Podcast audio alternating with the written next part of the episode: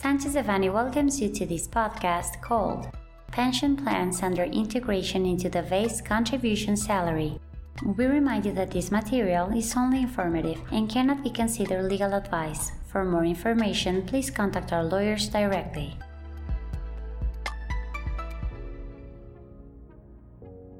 On June 8, 2023, the official Gazette of the Federation published the agreement by which the Technical Council of the Mexican Social Security Institute, in an ordinary session held on May 30, 2023, approved criterion regarding the exclusion of the concept of contributions to pension plan funds in the integration of the base contribution salary, regulated in Section 8 of Article 27 of the Social Security Law.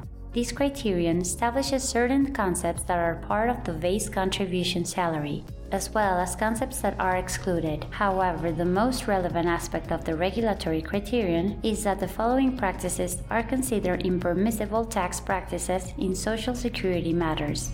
Deliver to workers amounts in cash via payroll or by any means pretending that they are for social purposes, such as the concept of pension plans, subsistence pensions, survivors' pensions, retirement life annuity, pension fund, or social welfare, regardless of the denomination determined, with the purpose of excluding them as part of the base contribution salary to avoid the payment of Social Security contributions.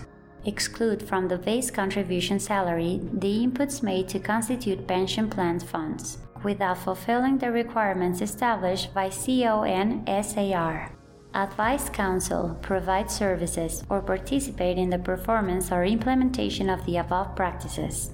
Certified public accountants who issue a clean and unqualified compliance opinion regarding Social Security issues of employers that use any of the aforementioned behaviors. The purpose of this criterion is to promote transparency to employer obligations. The team of professionals of the tax and labor, social security, and immigration practice groups of Sanchez Devanny has the knowledge and experience to analyze both existing pension plans and the correct integration of the base contribution salary in order to avoid social security contingencies.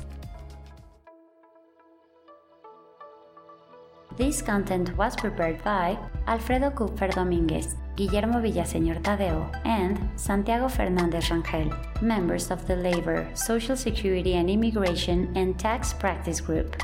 For any questions or comments on this material, please contact us directly or visit our website, sanchezdevanny.com. Unless otherwise specified, users of this podcast may save and use the information contained here only for educational, personal, and non commercial purposes. Therefore, its reproduction for any other medium is prohibited, including but not limited to copying, retransmitting, or editing without prior permission of Sanchez Devanny Eseverri,